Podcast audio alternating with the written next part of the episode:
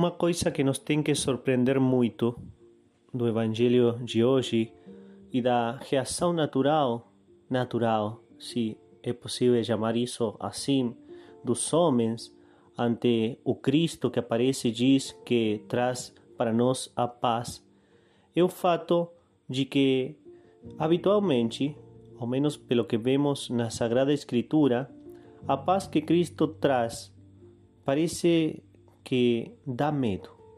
Os homens têm medo da paz de Cristo. E como é possível? Todo mundo quer paz. Ninguém gosta da briga, ninguém gosta de, da incomodidade, ninguém gosta da guerra, ninguém gosta. Uma pessoa pode dizer: Eu gosto de filmes de guerra. Perfeito, mas quando a guerra se dá na vida real, ninguém pode gostar, porque é uma coisa muito ruim.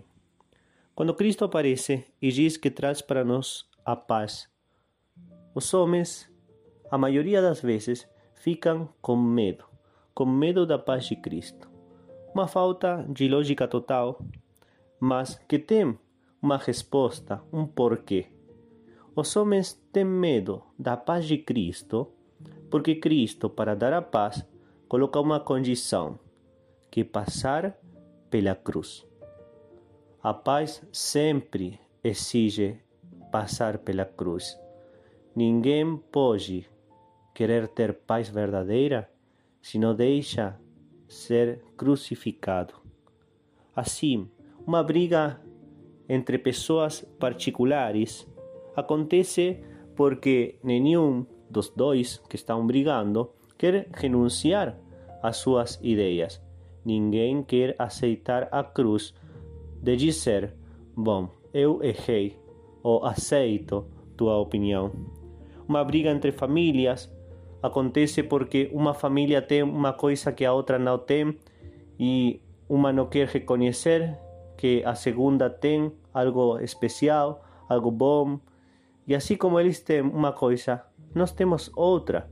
Se as famílias reconhecessem o bem do outro, a debilidade própria e ao mesmo tempo o bem que um também pode ter, e se é misericordioso com a debilidade dos outros, seria muito mais fácil e também existiria muitas menos brigas entre famílias. Mas que acontece? Que não se quer passar pela cruz da renúncia. A briga entre as nações. Aí aparecem os interesses, e como ninguém quer renunciar ao interesse particular próprio, então acaba acontecendo que se dá a briga, e essa briga é terrível, porque é chamada de guerra. E todos sabemos, a guerra inclui em si muitas, muitas injustiças. Pelo contrário, totalmente diferente de como nós, os homens, gostamos de atuar, Cristo estendeu a mão e se deixou cravar. Somente assim ele alcançou a paz para todos nós. Somente assim. Estendeu a mão e se deixou cravar.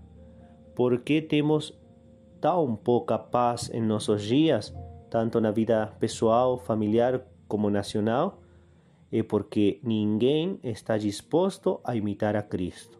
Ninguém está disposto a estender a mão e deixar-se cravar. Isso é um ato de caridade sobrenatural. Ninguém está obrigado a deixar-se cravar. Mas se queremos paz verdadeira, esse é o preço. Cristo colocou o preço.